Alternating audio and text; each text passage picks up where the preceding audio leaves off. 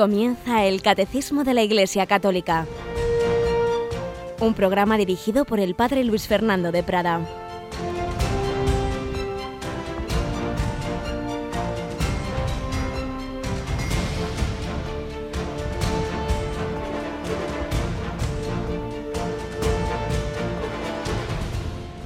Alabados sean Jesús, María y José. Muy buenos días, querida familia de Radio María. Ya comenzamos ayer la cuaresma, estamos en este jueves, después del miércoles de ceniza, tiempo penitencial que no significa ni mucho menos tiempo triste, sino al revés, ocasiones mayores de gracia que nos da el Señor para acercarnos a Él, para recibir su misericordia, para mirar a Jesús, particularmente mirar a Jesús crucificado. Tenemos con nosotros a Cristina Rubio. Buenos días, Cristina. Muy buenos días, Padre. Mañana, viernes, miraremos de una manera muy especial a ese crucifijo y haremos también el Santo Via Crucis. Lo atendremos todos los viernes en Radio María, ¿verdad? Sí, como siempre en este tiempo de cuaresma, los viernes a las seis de la tarde rezamos el Via Crucis en Radio María.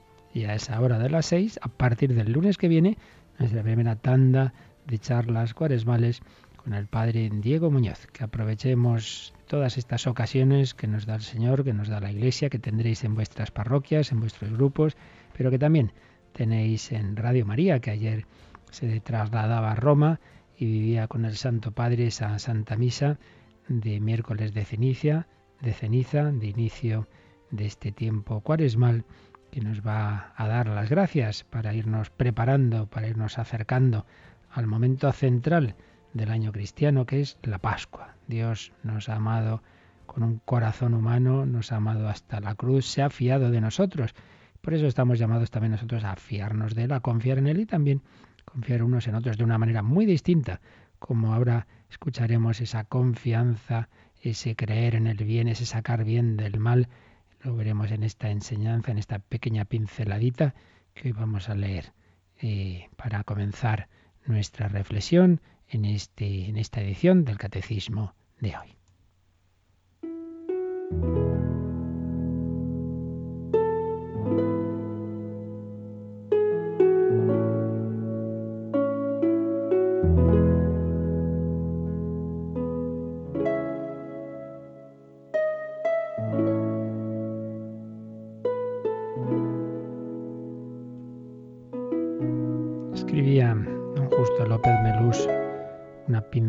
Que titulaba Once veces me fié. Y escribía, de Gandhi se cuenta que admiraba y veneraba a Jesucristo y consideraba las bienaventuranzas y todo el sermón de la montaña como la doctrina más sublime del mundo. Hay en su vida una anécdota plenamente evangélica por la hondura del perdón la confianza y el amor. Decía Gandhi, siempre he creído en la lealtad de mis enemigos y a fuerza de creer en ellos, la he encontrado. Había encontrado, había conseguido esa lealtad de sus enemigos en la que creyó. Pero la cosa no fue fácil porque, seguía escribiendo Gandhi, aprovecharon mi actitud para engañarme. Once veces me engañaron. Y yo, con estúpida obstinación, once veces me fié y volví a creer en su lealtad, a tal punto que en la duodécima ocasión ya no pudieron menos que ser leales. Fui tozudo, y los vencí. Descubrir su propia lealtad fue para ellos una feliz sorpresa. Muy interesante esta actitud de Gandhi. Lo normal es que no nos fiemos del enemigo, y mucho menos después de la primera, la segunda, la tercera que nos han engañado, pero no digamos después de once veces. Y él, sin embargo, volvía a fiarse. Y ya esa duodécima vez les debió dar ya reparo pero ¿cómo vamos a engañar otra vez a este hombre que se sigue fiando de nosotros? Sacaron de sí mismos esa lealtad que para ellos y a Gandhi fue una feliz sorpresa. don Justo pues relacionaba esta actitud de este personaje con esa frase de San Pablo, no te dejes vencer por el mal, antes bien, vence el mal a fuerza de bien.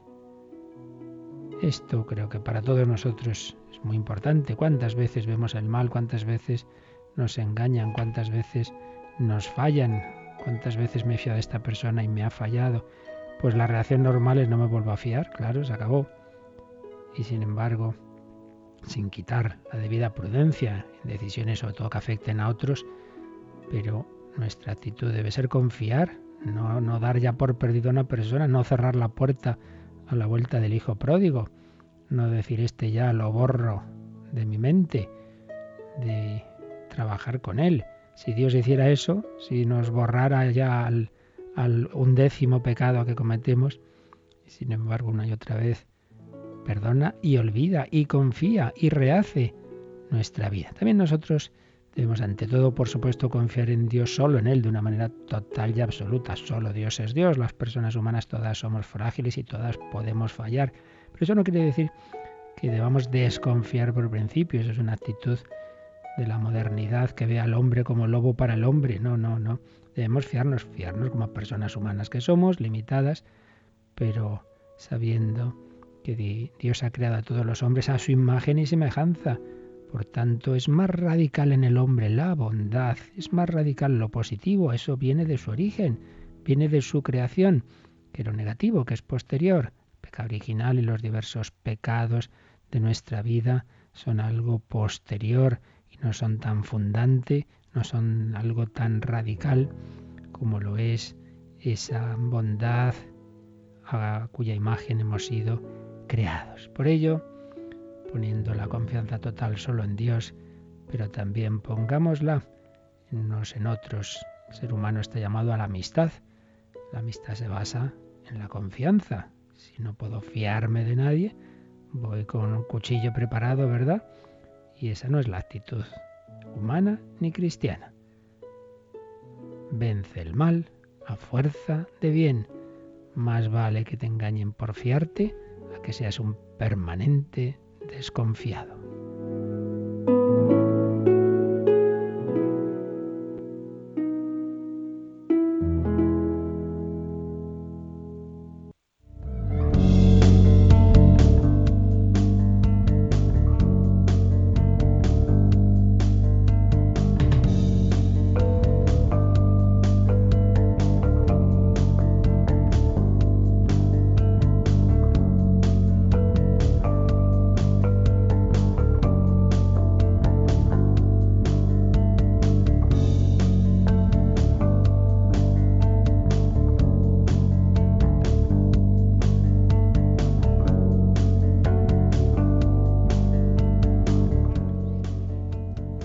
Pues estábamos viendo esa visión cristiana del hombre, precisamente ese hombre creado a imagen y semejanza de Dios.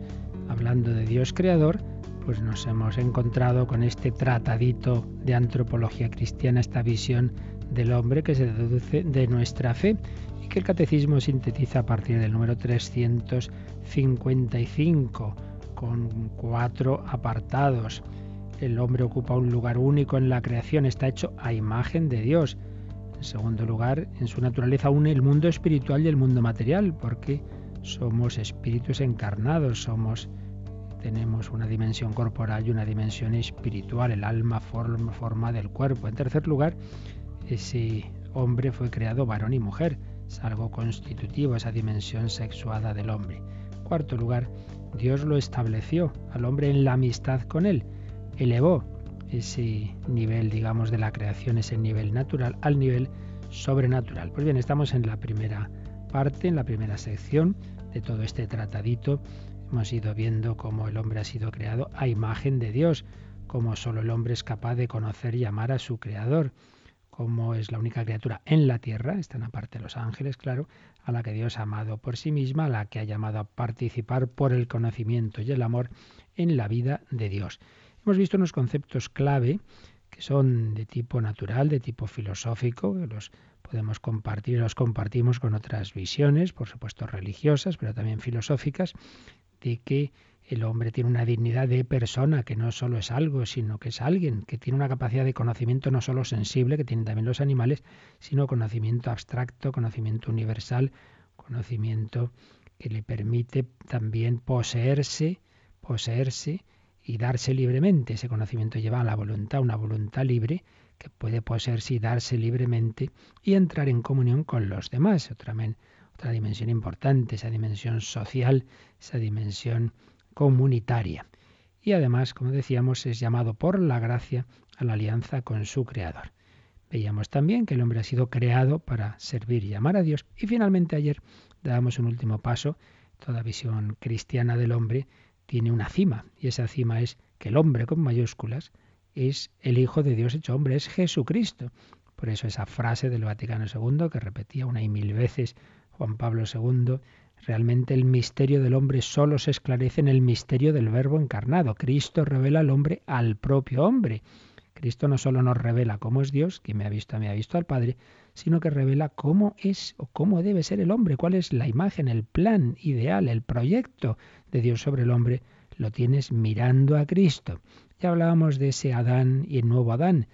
El primer Adán, creado por Dios a imagen y semejanza suya, pero que luego por el pecado original esa imagen queda, queda si se mantiene la imagen, pero al menos la semejanza, si aceptamos esa distinción que hacían varios santos padres, queda herida, queda dañada. Entonces ya no tenemos tan claro ese hombre como reflejo de Dios, le vemos hacer grandes pecados, desde el pecado de Caín y tantas otras corrupciones que han ido y siguen en ese engrosando ese río de maldad de la humanidad.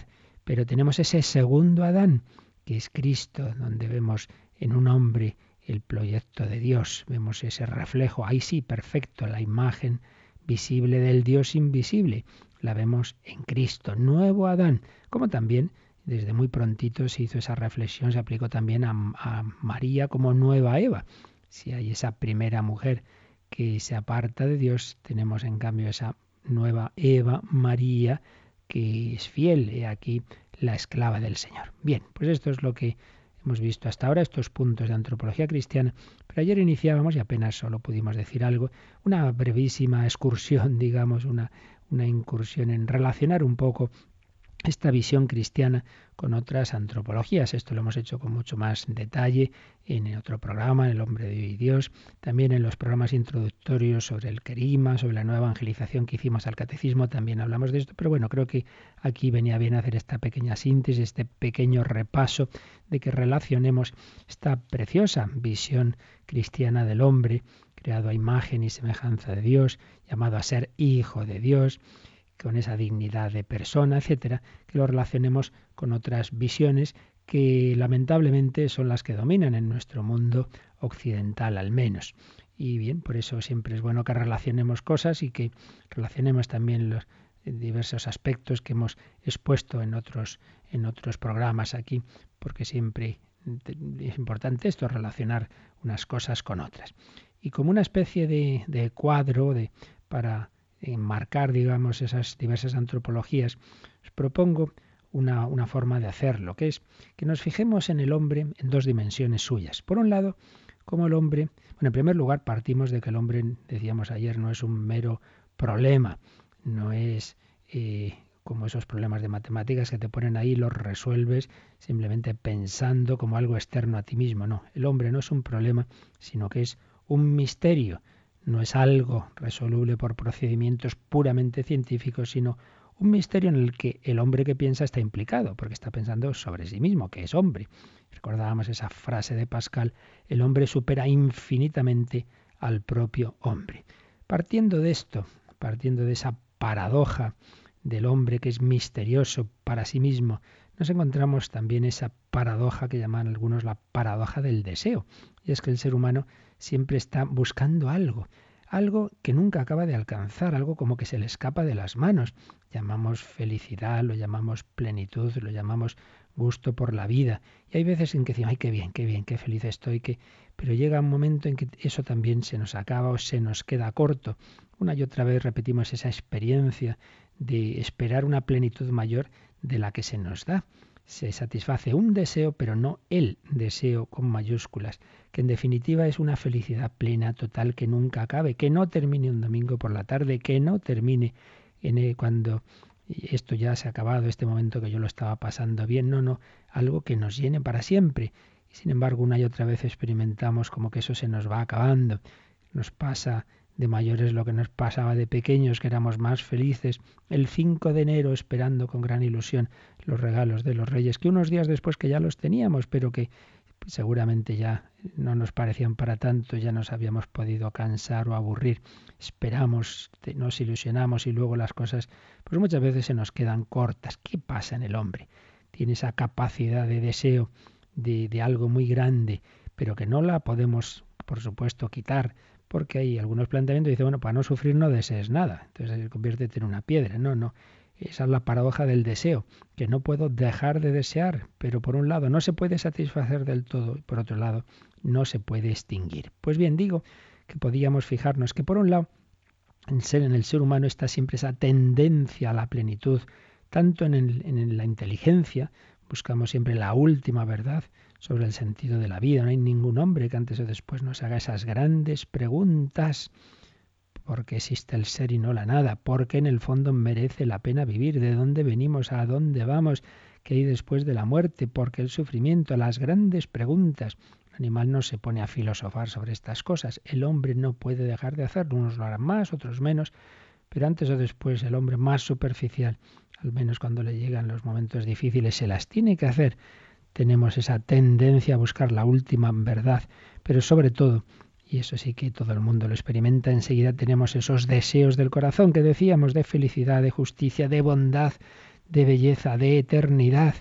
Por supuesto, ya y ya desde el seno de nuestra madre buscamos un amor incondicional, pleno, eterno. Recibimos ese primer abrazo de nuestra madre al, al haber nacido y que nos acoge en un mundo en el que hemos entrado llorando, porque por un lado buscamos ese amor incondicional, pleno y eterno, pero por otro lado ya desde el principio nos encontramos también con el límite, nos encontramos con el sufrimiento, ese niño que estaba tan a gusto acogido en el seno materno, de repente se ve en un mundo que le parece inhóspito, empieza nuestra existencia llorando y ese abrazo nos sostiene nos dice tranquilo, en este mundo inhóspito hay alguien que te quiere, pues esa experiencia se repite siempre, siempre quisiéramos apoyarnos en otra persona y dar también ese apoyo a los demás.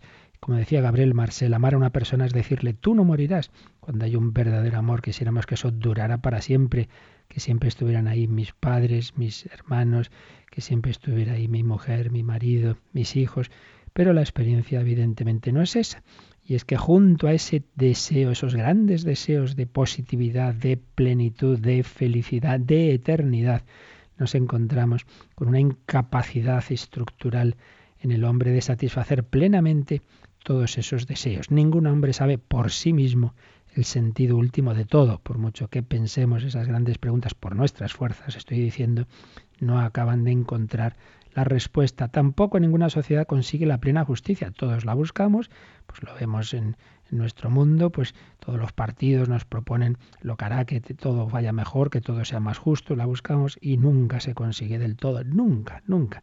Ningún régimen, y los que lo prometen más perfectos luego acaban siendo los peores, porque para conseguir esa supuesta perfección que nos predican, pues acaban construyendo regímenes totalitarios, como ha demostrado tantas veces la experiencia. Antes o después se experimenta la insatisfacción de todo lo humano.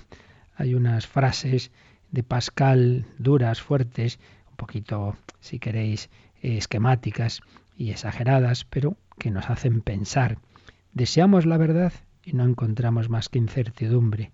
Buscamos la felicidad y solo hallamos miseria y muerte. Somos incapaces de no desear la felicidad y la verdad, pero a la vez somos incapaces de llegar a la certeza y a la felicidad. Así pues, por un lado, deseos de verdad, de felicidad, de eternidad, pero por otro lado nos encontramos con esos límites, límites en mí mismo. Yo no hago todo lo que quisiera, todo lo que me gustaría, están los límites de mi cuerpo, están los límites de mi psicología, están los límites de mis malas tendencias morales. Me hago daño a mí mismo, hago daño a los demás, me, limita tantas veces la soberbia, la ira. Yo mismo soy límite para mí. Límite en los demás, claro. También los demás tienen sus límites y nos encontramos con esas decepciones de personas, de ideologías, de grupos, fracasos afectivos, frustraciones profesionales y podemos llegar a esa visión negativa del hombre. El hombre es un lobo para el hombre.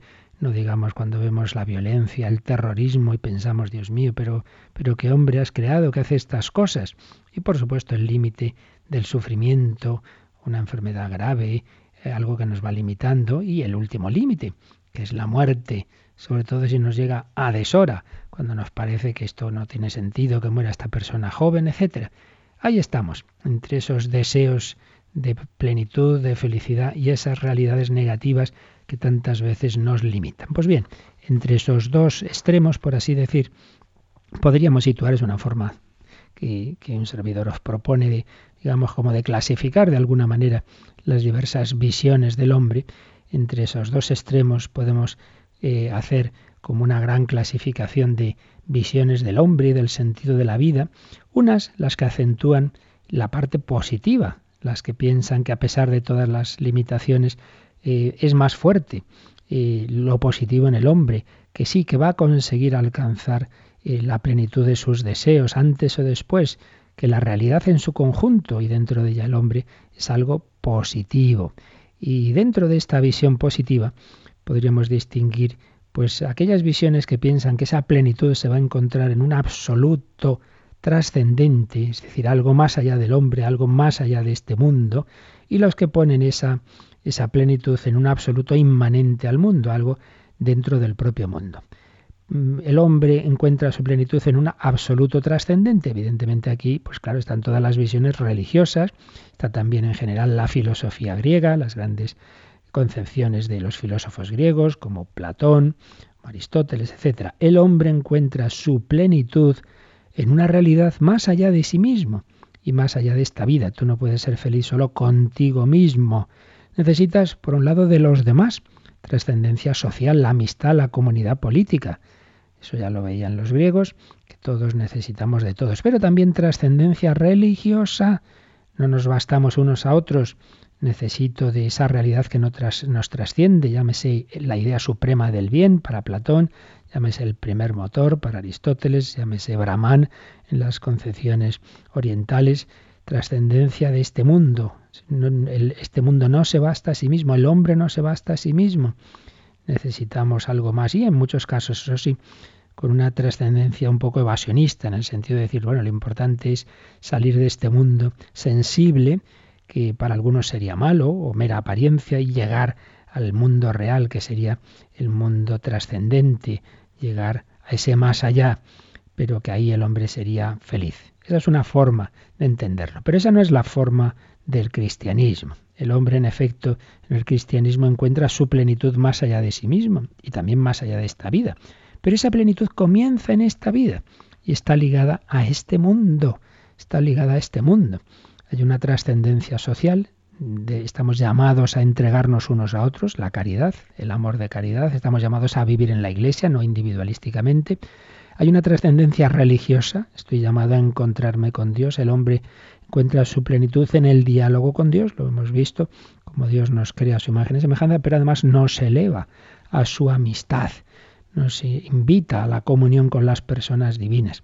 Pero ese Dios no se queda en un más allá que nos separará de este mundo, porque ha entrado en la historia. Esta es la gran novedad del cristianismo. Dios se ha hecho hombre, Cristo, encarnación de Dios.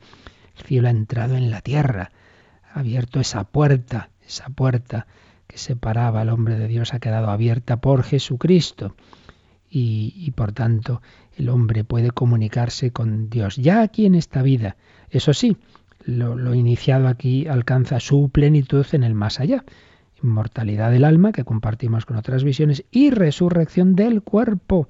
Esto es lo específico del cristianismo.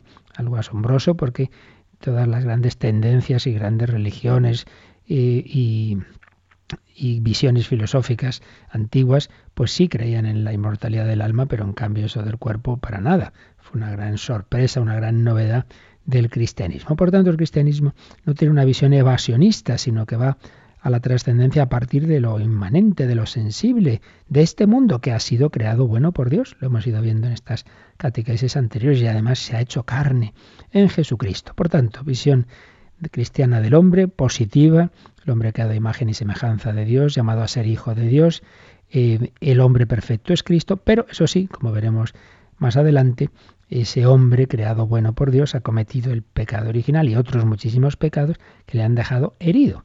Eso también es un dato de la antropología cristiana. Pero en cualquier caso, que no anula esa visión fundamentalmente positiva. Esto es un bloque de concepciones del hombre. Pero otro es los que también son optimistas, también piensan en el hombre como algo bueno y como que, que sus deseos se van a cumplir, se cumplen, pero se cumplen no por porque se, el hombre se una a ese absoluto trascendente que nosotros llamamos Dios, sino porque el hombre se, se hace pleno, digamos, a sí mismo en la relación de unos con otros.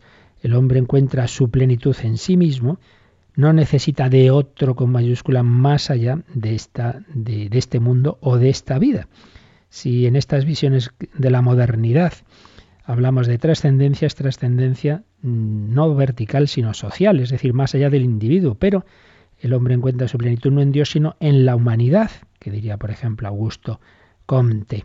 Son todas esas visiones de las ideologías modernas, que lo que llamamos la modernidad como intento de una explicación racional, coherente y sistemática de toda la realidad y que buscó sustitutivos de Dios como objeto supremo de la perfección y felicidad humana. Y entonces, siglo XVII, siglo XVIII, siglo XIX, se va dando una especie de optimismo antropocéntrico. El hombre se cree capaz de todo, de todo. El progreso ocupa el lugar de la esperanza en Dios. Ya no hay que esperar en Dios, ya no hay que esperar en más allá. Nosotros vamos a conseguir todo, vamos progresando. El hombre se curará sus propias heridas y límites, se llegará a la paz universal y justicia social. Todas esas ideologías, es que ayer hacíamos alusión y que veíamos eh, sintetizadas en, una, en un corte de esa película Las invasiones bárbaras, el hombre que ha ido creyendo en tantas cosas en el siglo XVIII, XIX, XX, esas visiones racionalistas y naturalistas, la razón humana es capaz de eliminar del mundo la injusticia y el sufrimiento mediante el dominio de las leyes naturales. Entonces aquí tenemos todas esas grandes ideologías sustitutivas de la religión que prometen el paraíso en la tierra, un paraíso que nos traerá la ciencia, el cientificismo. Esto todavía sigue muy vigente. ¿Cuántas personas se creen esto? Nada, la ciencia lo explicará todo, lo conseguirá todo y ponen una fe absoluta como si fuera la ciencia una señora que, que va con su varita mágica haciendo milagros sin darse cuenta que la ciencia son personas humanas, científicos que pueden usar los descubrimientos para, para generar energía o para tirar una bomba atómica. La ciencia en sí misma no nos da más que unos elementos que luego el hombre puede usar moral o inmoralmente. Pero esa confianza absoluta, como si el hombre lo pudiera todo, cientificismo, poner el absoluto en la ciencia. Otros lo han puesto en la nación, esos nacionalismos extremos, o en la raza, los racismos, en el Estado, por supuesto. mundo moderno tiende mucho los totalitarismos de derechas o de izquierdas y a veces bajo capa de la palabra tantas veces repetida democracia, pero muchas veces son estados que se concentra todo, que nos van quitando la libertad.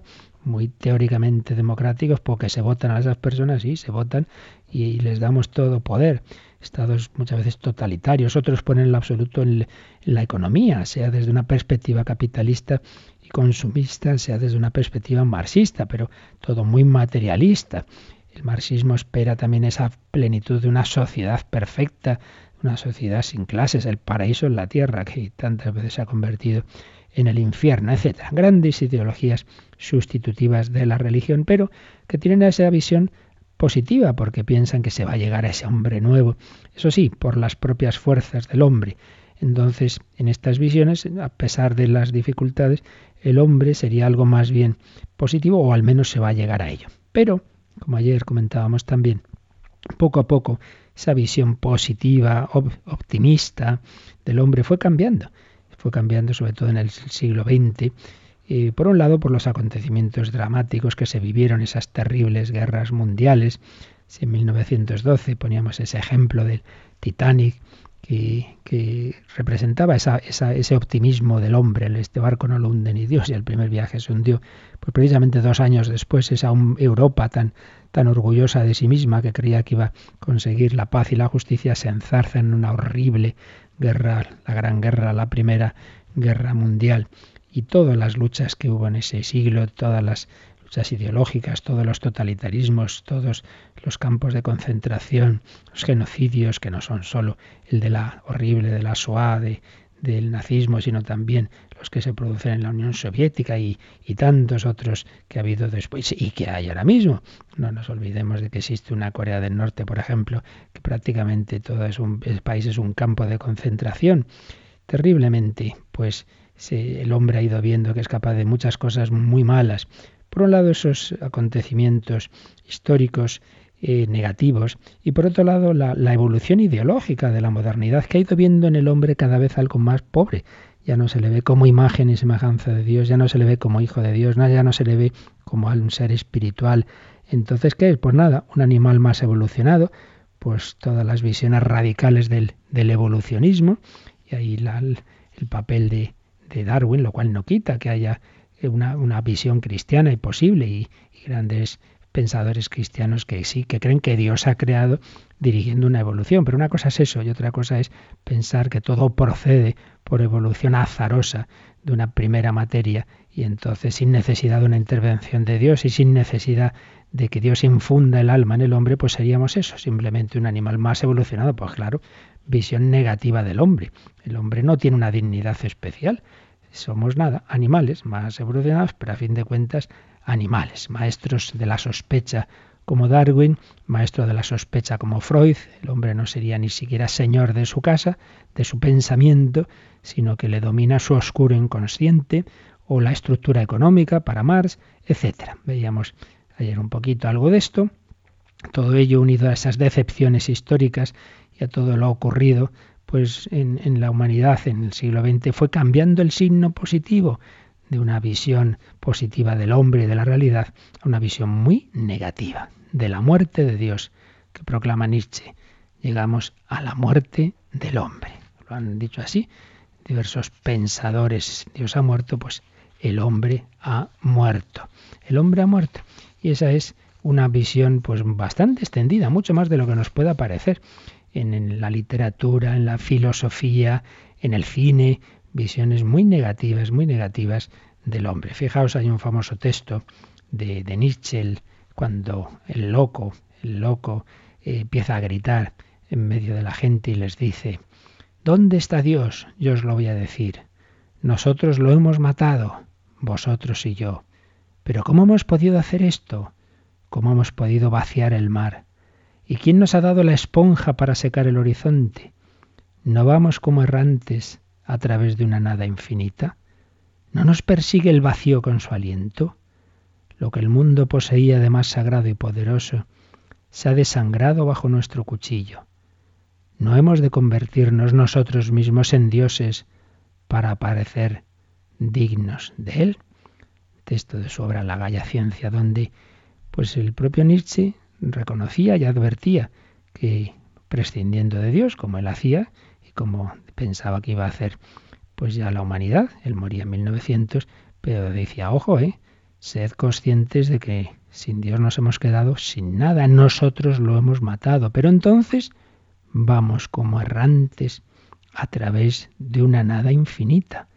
Lo que el mundo poseía de más sagrado se ha desangrado entonces nos hemos quedado sin nada, sin puntos de referencia, un hombre perdido, un hombre que no va a creer en la positividad de la vida, que no va a haber sentido a su vida, que va a pensar que al final triunfa el mal, la muerte, el sinsentido, la injusticia. ¿Para qué entonces transmitir la vida? Una visión, como veis, que ha ido cambiando. Primero la esperanza en que el hombre es bueno creado por Dios a pesar de las dificultades y de los límites y del pecado triunfa el bien. Eso va cambiando en un optimismo apoyado solo en el hombre.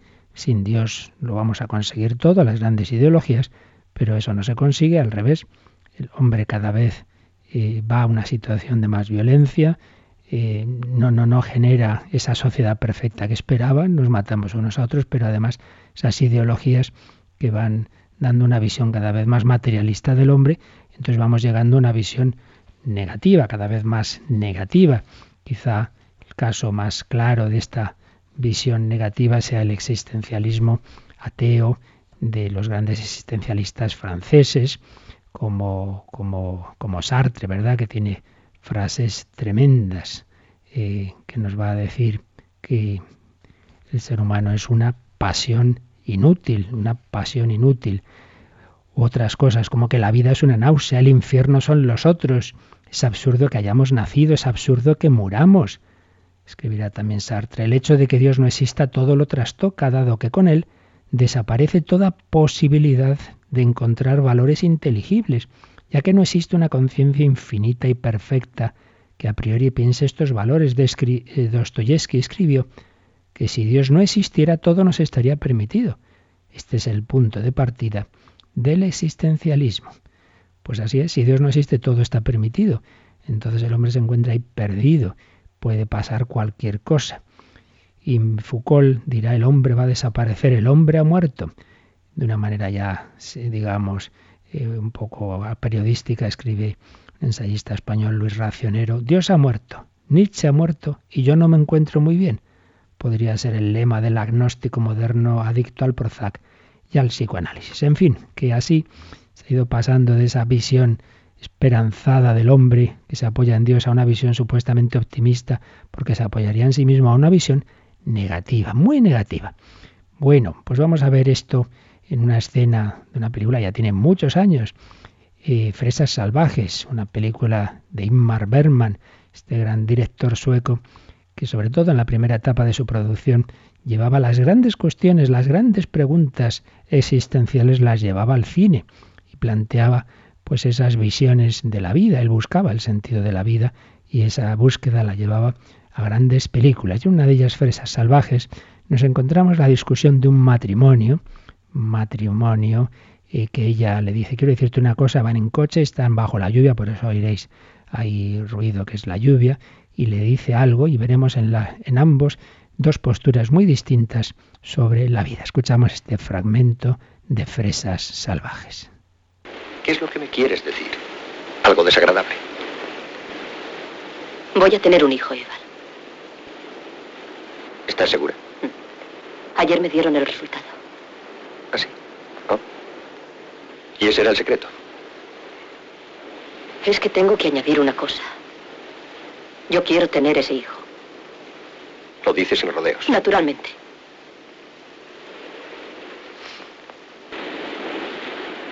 Ya sabes que yo no quiero hijos. Y sabes también que tendrás que elegir entre él o yo. Pobre Iván. Haz el favor de no compadecerme. Es absurdo vivir en el mundo. Y más absurdo todavía poblarlo con nuevos desgraciados y lo más absurdo es creer que ellos serán más felices. Eso son palabras. Como quieras. Yo mismo fui un hijo no muy bien recibido en una familia que era una imagen del infierno. ¿Está completamente seguro el viejo de que yo soy hijo suyo? Sí, todo eso es muy emocionante, pero no es excusa para que te estés portando como un crío. Mira, yo tengo que estar en el hospital a las tres y no tengo tiempo ni ganas de seguir discutiendo. Cobarde. Sí, lo soy. A mí esta vida me revuelve el estómago. Y no quiero cargar sobre mí una responsabilidad que me obligue a vivir más de lo que me venga en gana. Sabes perfectamente que hablo en serio y que no se trata de histerismo, Mariano. Yo lo que sé es que eso está mal. No hay cosas que estén bien ni que estén mal. Cada cual satisface sus necesidades. Puedes leerlo en cualquier libro. ¿Y cuáles son las nuestras? Tú sientes la maldita necesidad de vivir, de estar viva, de seguir viviendo, de dar a luz. ¿Y la tuya? Yo siento la de estar muerto, completa y definitivamente muerto. Madre mía, qué contraste entre este hombre y esta mujer. Él no le ve sentido a la vida, esta vida es absurda. Yo me la, ya está hablando, fijaros que este, este, esta película tiene más de medio siglo, ¿eh? pero parece que es de hoy mismo. temas como el suicidio. Está diciendo yo no quiero cargar con, con mi vida más allá de lo que a mí me parezca. Entonces, si ya tengo un hijo, eso me da una responsabilidad, no se le ve sentido a tener hijos. ¿Para qué transmitir la vida, meter en este mundo absurdo y sin sentido a más hijos? Estamos hablando de un accidente que no tiene sentido para su vida, que no tiene esperanza y que por ello también tiene una, no digo que sea la única razón, pero una de las principales, sin duda, una natalidad bajísima, porque el continente más rico del mundo es el que tiene menos hijos. Pues no será porque no le ve sentido a dar la vida, una vida sin sentido, una vida como algo absurdo, como algo negativo. Yo quiero estar muerto y en cambio la mujer pues tiene un sentido positivo de la vida. Por desgracia esto no es una excepción, esto está mucho más extendido de lo que podamos pensar. Podríamos alargarnos mucho, ver la literatura, ver el arte, ver tantos cuadros modernos con este sentido negativo. Hay a veces pensadores que de una manera muy cruda, como Rosette, han dicho querer ser feliz es una blasfemia. Mí nos dijo que el único problema serio es el suicidio. Heidegger, el hombre, es un ser para la muerte nos han hablado de la náusea, Sartre, de la angustia, Heidegger. Todo ello, este sentido negativo, una visión del hombre que se ha perdido una vez que ha perdido a Dios, pues quién soy yo y qué sentido tiene mi vida. Como veis, la visión cristiana del hombre pues tiene estos tremendos contrastes con otras visiones muy negativas y que llevan al hombre a sentirse muchas veces perdido y a preguntarse como un joven mexicano muy conocido allí en México, Alexander Hacha. ¿Quién soy yo? Vamos a descansar un poco escuchando esta canción de Alexander que se pregunta quién soy yo, como tantos hombres se preguntan yo quién soy, qué es el hombre. Nosotros lo sabemos, hijos de Dios, pero muchos no lo saben, muchos andan perdidos. Vamos a dar gracias al Señor y a pedirle que aumente nuestra fe y nuestra confianza.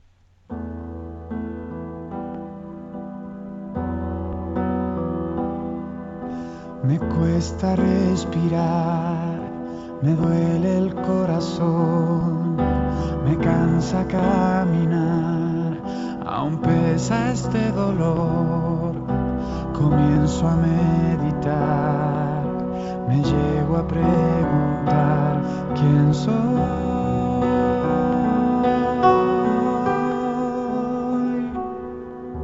He vuelto a caer me vuelvo a levantar. No hay nada que perder, hay mucho por ganar.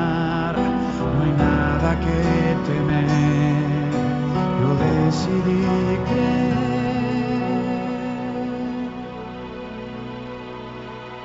Que aún estando solo, nunca solo estoy. Un amigo va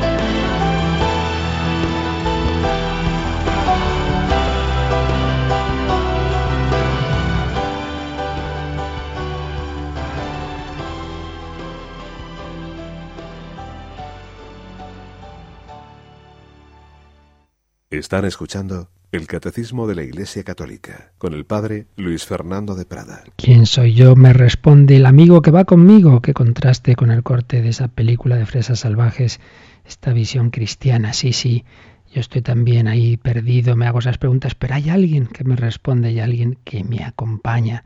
El hombre no está solo, no está arrojado a un mundo sin sentido, sino que está en manos de aquel que le ha creado a su imagen y semejanza, aquel que es nuestro Padre. Pero esta visión cristiana fundamentalmente positiva, que no niega los aspectos negativos de un mundo limitado y de un mundo donde la libertad ha introducido el pecado, pero que a pesar de todo tiene esa confianza esencial en Dios y en el hombre, creado a imagen y semejanza de Dios, contrasta, digo, con esas visiones nihilistas, negativas, que están muy, muy extendidas, por mucho que el hombre presuma de sus avances y tal, en el fondo está muy, muy presente en la cultura contemporánea esa negatividad, se fue perdiendo esa fe en el progreso, en la justicia, todo lo que prometían las grandes ideologías y se ha ido llegando bien a esa visión eh, nihilista, más así digamos trágica, o, o, lo que es más frecuente en Occidente, a una visión digamos suave del hombre light, de la posmodernidad, que en vez de asumir trágicamente esas dimensiones negativas, intenta aprovechar los pequeños elementos positivos que, encuentra en el mundo. La posmodernidad, el pensamiento débil, vivir el presente sin preocuparse del pasado y ni del futuro, y hacerlo sin ese sentimiento trágico que tenían los existencialistas. Entonces se realiza un reduccionismo de la felicidad al bienestar, es la sociedad de consumo, de la alegría al placer, el hedonismo es el nuevo opio del pueblo, del amor al sexo, no hay amor pero hay sexo, del éxtasis religioso a la euforia de las drogas, de la eternidad a la fama, se rechazan las grandes preguntas, los metarrelatos, las ideologías, se, aprecia lo pequeñito, pero sigue presente ese vacío existencial. Eh, pensad, es tremendo que, que, la primera causa de muerte entre los jóvenes europeos eh, oscila según las estadísticas a veces, pero siempre está el suicidio, primera o segunda, entre los accidentes de tráfico y el suicidio. El suicidio siempre existió en la historia, pero nunca se ha dado en un número alto entre jóvenes y esto se da en Europa. El, crecimiento de las adicciones, de la búsqueda compulsiva de tantas placeres que llenen el vacío, esa soledad tan frecuente paradójicamente en la sociedad de la comunicación y el aburrimiento, escribe el crítico de cine, que tantas películas tiene que ver Juan Orellana, donde ve estos planteamientos. Ya no hay nada que creer, nada que esperar, no hay novedad que descubrir, ni promesa por la que trabajar, pero hay tiempo y dinero y salud. Así el aburrimiento puede ser sofisticado, pero en cualquier caso una visión negativa, aunque eso sí, una negatividad que nos intentamos tomar no de esa manera trágica, de esa manera de los existencialistas, no de esa manera que nos angustiamos ante la falta de sentido de la vida, sino bueno, vamos a irlo pasando bien, con lo poco que hay en este mundo, vamos tirando, ¿verdad? Es una visión muy extendida en nuestro mundo de hoy. Una visión que también aparece en muchas películas como en España la eh, historias del Cronen, muy dura. Hay un momento en el que el protagonista está hablando con su abuelo, que está bastante enfermo, y este abuelo pues contrasta la época suya en que se creían determinadas ideologías con esta juventud de hoy día. Oímos un pequeño corte de historia del Cronen para acabar esta, esta descripción de divisiones del hombre en nuestro mundo de hoy. Había fascistas, comunistas, liberales. ¿Sabías contra quién luchabas? Tenías tu sitio, pero ahora, ¿contra qué se lucha? Contra nada, Carlos. Contra nada. Eso es lo más terrible.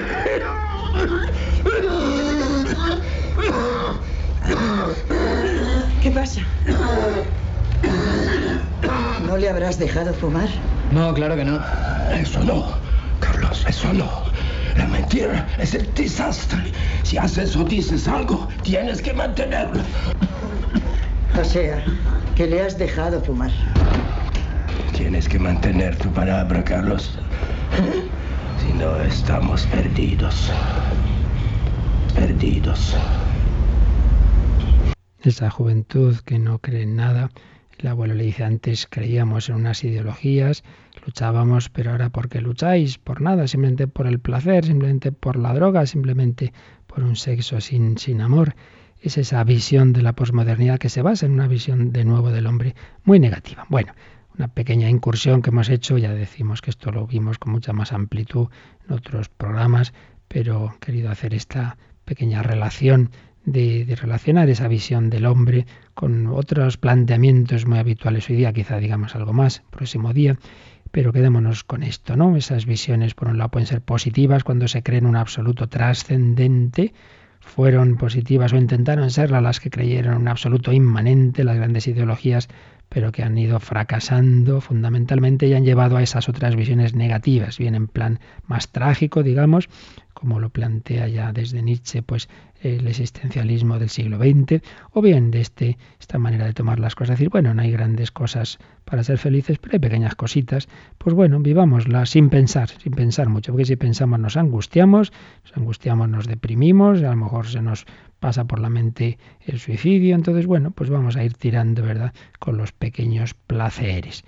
Visiones que contrastan con esa imagen del hombre llamado a la plenitud, llamado al encuentro con Dios, llamado a la santidad, llamado a ser feliz para siempre, para siempre. Esa es nuestra fe.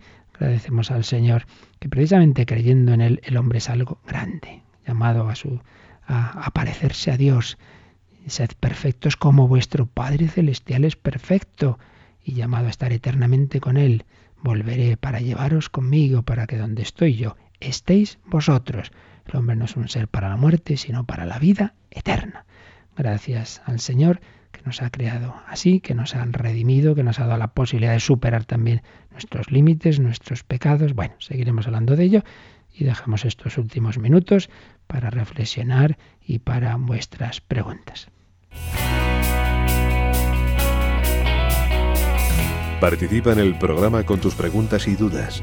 Llama al 91 153 8550. También puedes hacerlo escribiendo al mail catecismo arroba radiomaria.es. Catecismo arroba radiomaria.es.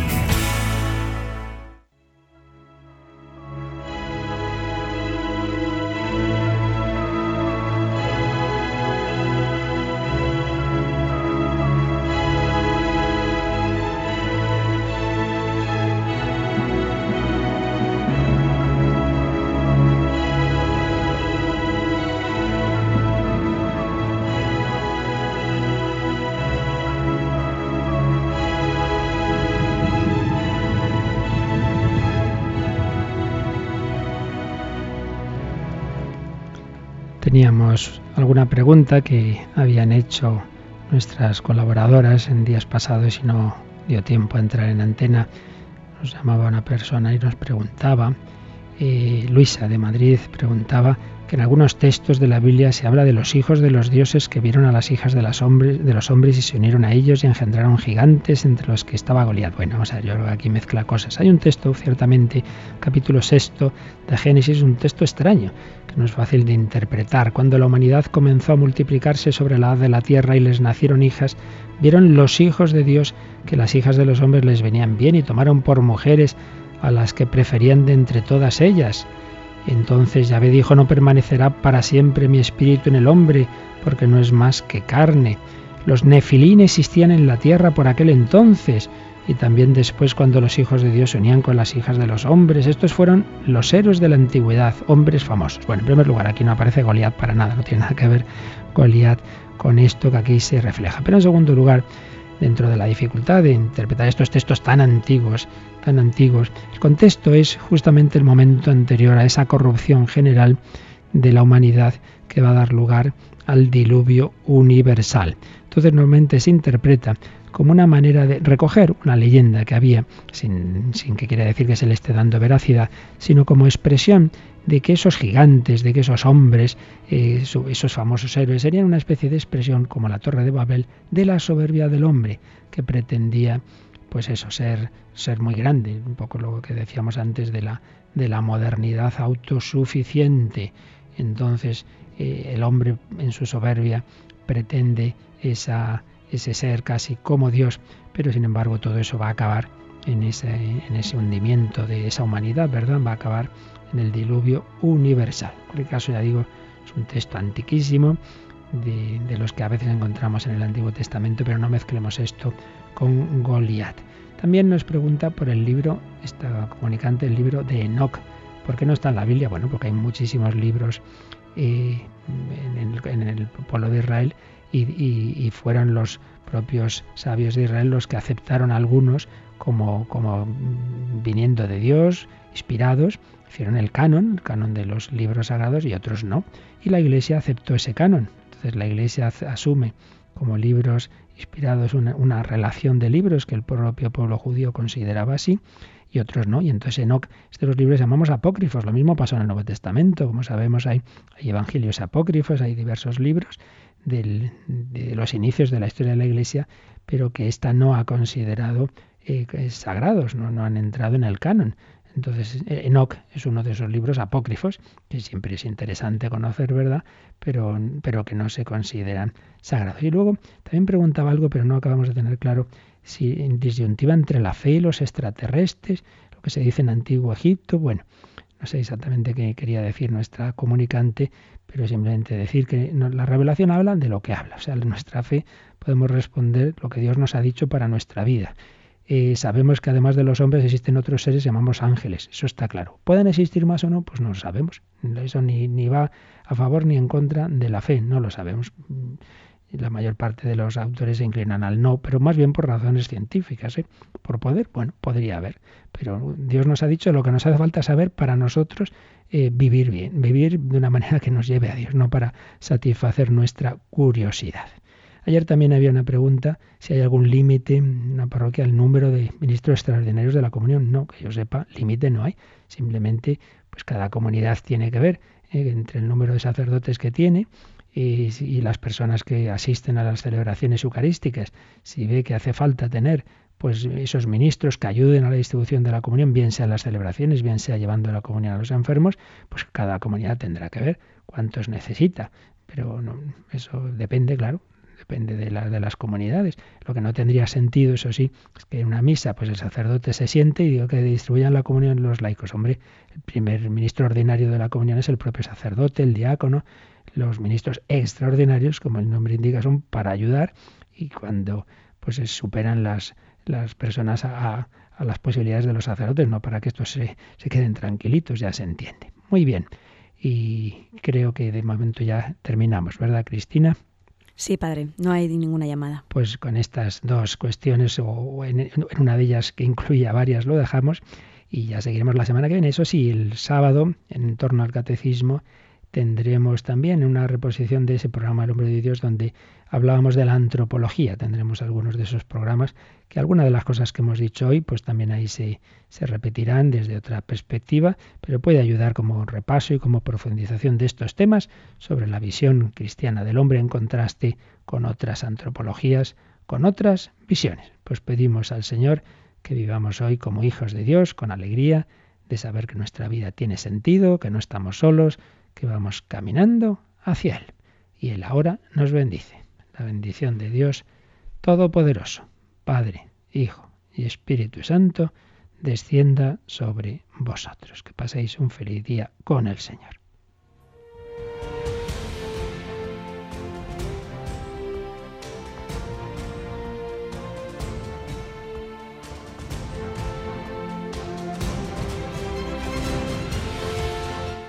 Han escuchado en Radio María el Catecismo de la Iglesia Católica, un programa dirigido por el Padre Luis Fernando de Prada.